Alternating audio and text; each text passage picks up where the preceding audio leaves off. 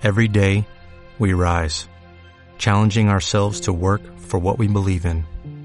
At U.S. Border Patrol, protecting our borders is more than a job, it's a calling. Agents answer the call, working together to keep our country and communities safe. If you're ready for a new mission, join U.S. Border Patrol and go beyond. Learn more at cbp.gov/careers. Bienvenidos a Memorias de un consultor. Aventuras y desventuras a lo largo de más de 20 años.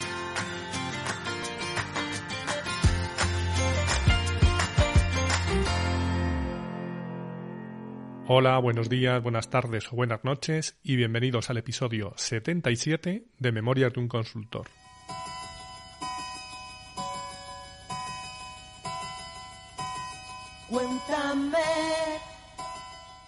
El 11 de diciembre de 2014, Mariano Rajoy declara que, abro comillas, en muchos aspectos la crisis ya es historia, cierro comillas, lo que levantó una gran polémica.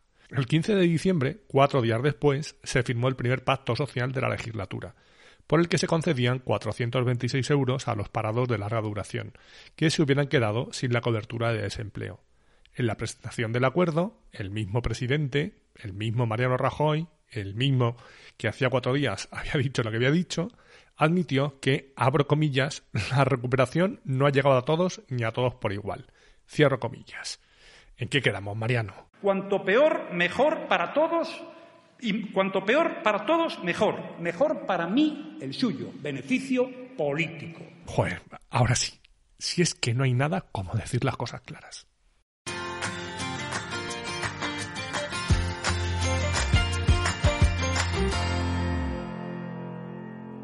Para los más observadores, que me consta que los hay, he dado un pequeño paso atrás en el tiempo. Ya que en el episodio anterior me situaba en 2015. No pasa nada. Como podéis entender, no es posible que me acuerde con exactitud de todas las fechas. Y muchas veces lo que cuento da igual si ha pasado unos meses antes o después. Otras no, otras tiene más importancia saber el momento temporal en el que pasó, ya que no es lo mismo, por ejemplo, hablar de lo que podíamos hacer con un móvil en el año 98 o lo que podemos hacer ahora. La vuelta atrás en este caso viene justificada porque lo que voy a contar primero sucedió en las Navidades de 2014. Ya llevaba año y medio en ZZC y ese año se suponía que a nivel general empezábamos a salir de la crisis que había empezado supuestamente también en 2008. Aunque al sector de la tecnología y SAP en particular no suele acusar las crisis como otros sectores, lo cierto es que cuando estas son de calado, evidentemente terminan afectando. Porque si los clientes no invierten, ¿qué van a hacer las consultoras? ¿Vender humo? Bueno, sí, como siempre, pensaréis algunos, pero con la pequeña diferencia de que en ese caso no se lo van a pagar. El caso es que esos años podemos decir que fueron de vacas flacas y las empresas empezaron a recortar gastos, a veces sin sentido, como lo que voy a contar. En ZZC, alguien decidió que dentro de esa política de contención era buena idea quitar la fiesta de Navidad. A ver, que no penséis que nos íbamos al Ritz o al Palace normalmente, y la cena no la servía Ferran Adrià. Normalmente era el típico cóctel con algo de comida y bebida, luego un par de copas y después cada uno extendía la juerga hasta donde le llegara la cartera y el cuerpo. Por supuesto, nada a lo que estuviera obligada la empresa, aunque he de decir que a veces se hacen un par de eventos así el año, en Navidad y en verano, y ese año se envió un mail diciendo que no iba a haber fiesta aduciendo motivos económicos. Un mensaje para mí no muy acertado, ya que eso lo que dejaba ver es que la situación era más grave de lo que realmente era. Que está muy bien lo de meter la tijera cuando toca, pero sabiendo dónde la metes. A ver, ya os digo que el gasto que suponía la fiesta era algo más que comedido, y estoy seguro de que el impacto que generaba la no celebración de la misma era peor que el supuesto descalabro económico de realizarla. Que está claro que cuando toca apretarse los cinturones, pues toca y listo. Por ejemplo, recuerdo un año en HR Positivo, lo contaba en el episodio 50, que juntamos a todo el mundo y les dijimos, chicos, este año no hay variable. El año pasado palmamos mucha pasta y es lo que hay. Eso sí, después nos íbamos a jugar al pádel y cenamos juntos en Navidad, como todos los años. Pero bueno, cada uno administra su dinero como quiere, y ese año Zip y Zape decidieron que no había celebración de Navidad. Bueno, realmente lo que dijeron es que ZZC no organizaba nada o no lo subvencionaba. El mail generó un poco de ruido, y los murmullos en la máquina de café eran constantes, hasta que alguien dijo, bueno, ¿y qué nos impide a nosotros juntarnos? Y así fue como, vamos a llamarle Quintín Romero, lanzó su propuesta clandestina. Buscó un local, organizó todo y envió un mail con las condiciones para que se apuntara el que quisiera. A ver, que de clandestina no tenía nada, fue todo con luz y taquígrafos, pero por decirlo de alguna forma, era una fiesta no oficial y abierta a todo el mundo.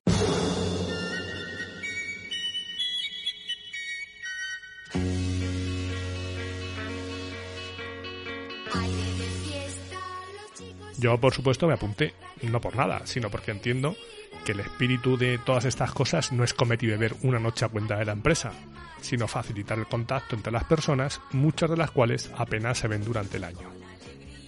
Vale que lo del de contabilidad cocido como un piojo con la acrobata a la cabeza mientras despotrica contra todo el mundo es algo que también se puede dar ocasionalmente en este tipo de fiestas.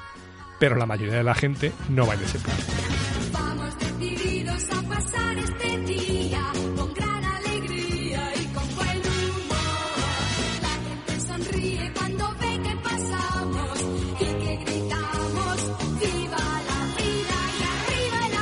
Caso es que la convocatoria de la fiesta de Quintín fue cogiendo fuerza y al final parecía que se iba a apuntar una gran mayoría.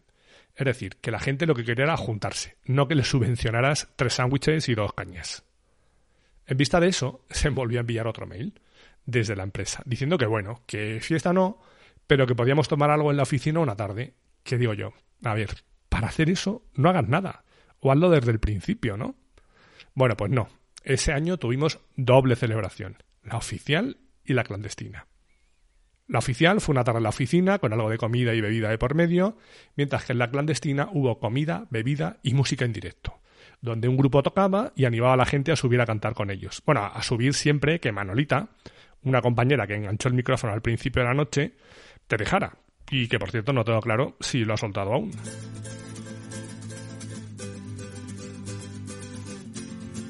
Creo que no os tengo que contar con qué celebración me quedo. He estado en varias fiestas de Navidad, algunas con despliegues de medios más espectaculares, en instalaciones, sorteos, etcétera, pero creo que ninguna fue tan divertida como esta. Qué fantástica, fantástica esta fiesta, qué fantástica, fantástica esta fiesta, esta fiesta con amigos y sin ti. Y entre otras cosas, porque allí nadie fue obligado. Ibas simplemente porque te apetecía compartir un rato con tus compañeros. De hecho, me llamó la atención el comentario de alguien que me dijo, Joder, menos mal que has venido, pensaba que iba a estar solo. Yo miré y le miré y le dije, pero ¿cómo que solo? Si somos 60 o 70. Y me dice, no, no, yo decía de los directores y demás. Y yo le dije, bueno, ¿y eso qué tiene que ver? Y él me contestó, hombre, yo he pensado que lo mismo a Zipizape se lo tomaban a mal el hecho de que viniéramos. Y yo le dije, pues mira, la verdad es que yo ni me lo he planteado. Es más, yo te diría que si yo hubiera sido ellos, habría venido, demostrando que son uno más. Lo cierto es que pensándolo más tarde, en la no celebración de la oficina hubo más gente de, entre comillas, alto rango, pero también es cierto que eso les pillaba más cómodo, ya que estaban allí trabajando, mientras que en la otra, en la clandestina, entre comillas, creo recordar que fue en fin de semana o viernes por lo menos, y ya, bueno, tocaba mojarse un poco más.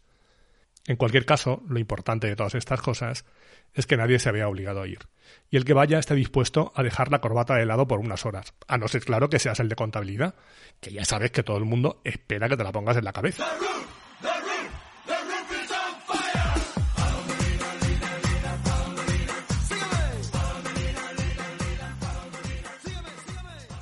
Precisamente en esa fiesta estuve hablando a primera hora, es decir, no había alcohol de por medio, todo hay que aclararlo, con uno de mis colegas, uno de los que más tiempo llevaba en ZZC, uno de los que empezó cuando eran seis o siete personas, y que me, comentó que últimamente había algunas cosas que no terminaban de convencerle. Yo le dije que, bueno, que le escuchaba, pero yo poco podía hacer, que yo realmente ahí no mandaba nada. Y además pensaba que él tenía un trato más personal con ellos, con Zip y Zape, especialmente con Zape que lo hablara con ellos directamente. Me dijo que sí, pero que estaban siempre muy liados, que, que no quería molestar. Yo le dije que lo único que podía hacer era comentárselo cuando tuviera ocasión, si él me daba su permiso, y me dijo que, bueno, que ningún problema. Eh, vamos a decir que este señor se llamaba Nacho Solo, porque seguramente aparecerá más adelante. Así que pasadas las navidades, cuando tuve ocasión, le comenté a Zipi y a Zape la jugada, lo que había hablado con Nacho, y me reconocieron que era cierto, que tenían una conversación pendiente con él, particularmente Zape, que tenía una relación más cercana, como he dicho antes. ¿Y qué pasó? Bueno, pues esto lo veremos en algún episodio posterior, porque, bueno, más adelante, como dicen ahora, se vienen cositas.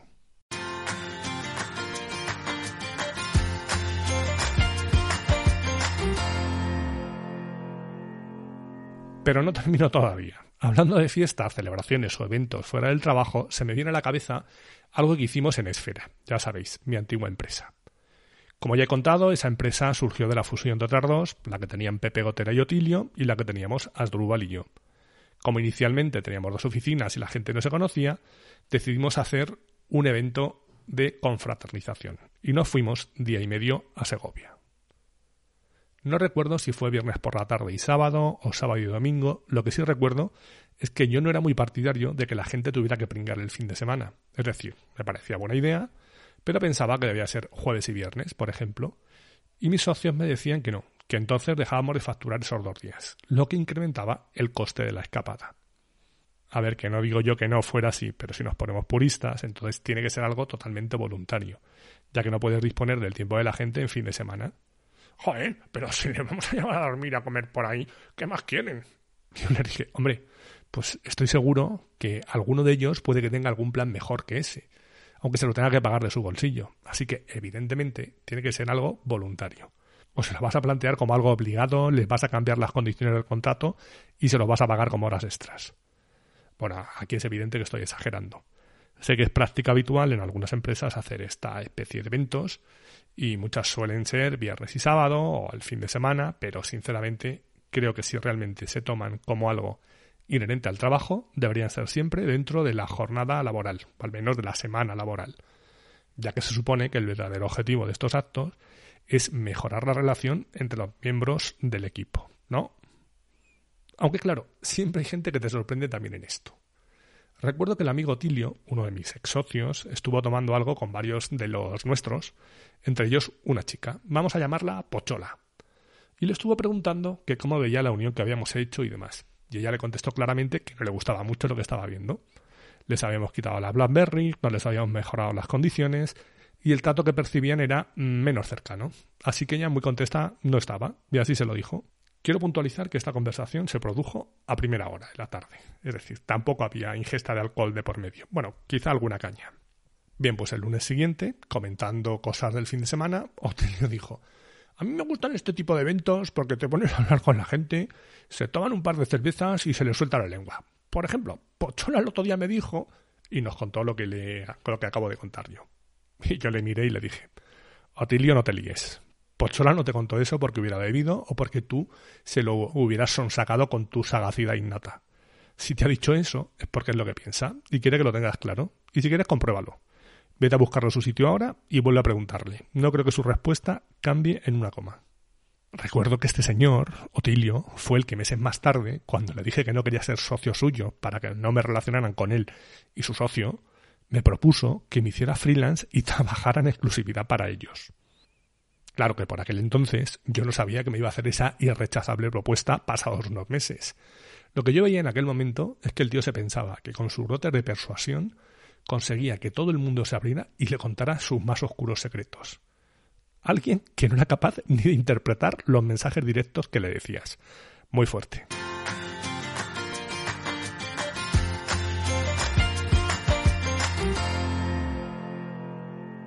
En resumen, que a mí todo este tipo de eventos, celebraciones y demás, por regla general me parecen siempre muy positivos, pero siempre que sean, como digo, voluntarios, si es posible, en horario semana laboral y sin otro objetivo que el de agradecer a la gente su trabajo y darles la posibilidad de que compartan tiempo entre ellos, algo que muchas veces no es posible por el día a día.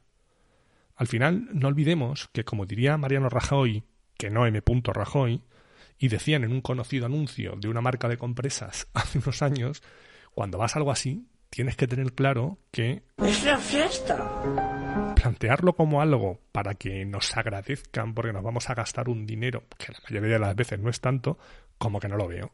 Y ni te cuento si lo planteas como el amigo Tilio, como una técnica de obtener información, que lo más probable es que él terminaba la noche mano a mano con el de contabilidad con la corbata en la cabeza.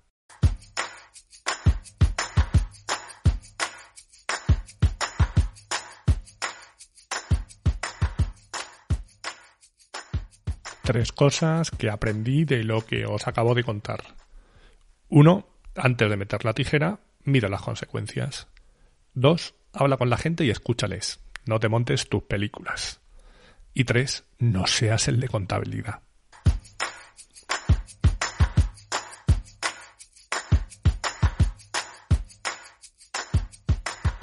Y hasta aquí hemos llegado hoy. Ya sabéis que podréis encontrar un nuevo episodio el próximo miércoles a eso de las 8 de la mañana, hora de la España peninsular, una hora menos en Canarias, aunque después cada uno lo escucharéis cuando os dé la gana. Podéis encontrar todos los episodios del podcast en la página memoriasdeunconsultor.com, donde estaré encantado de recibir vuestros comentarios. Y también en la mayoría de plataformas de podcasting, tipo Spotify, iBox, Apple, Google, Amazon, etc. Y si queréis saber algo más de mí, me podéis encontrar también en mi blog personal a ancos.com. Gracias por haber llegado hasta aquí y os espero en el próximo episodio. Adiós.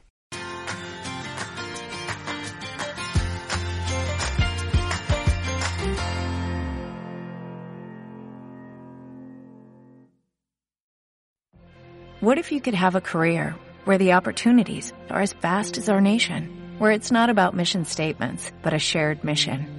At U.S. Customs and Border Protection, we go beyond to protect more than borders, from ship to shore, air to ground, cities to local communities. CBP agents and officers are keeping people safe. Join U.S. Customs and Border Protection and go beyond for something far greater than yourself. Learn more at cbp.gov/careers.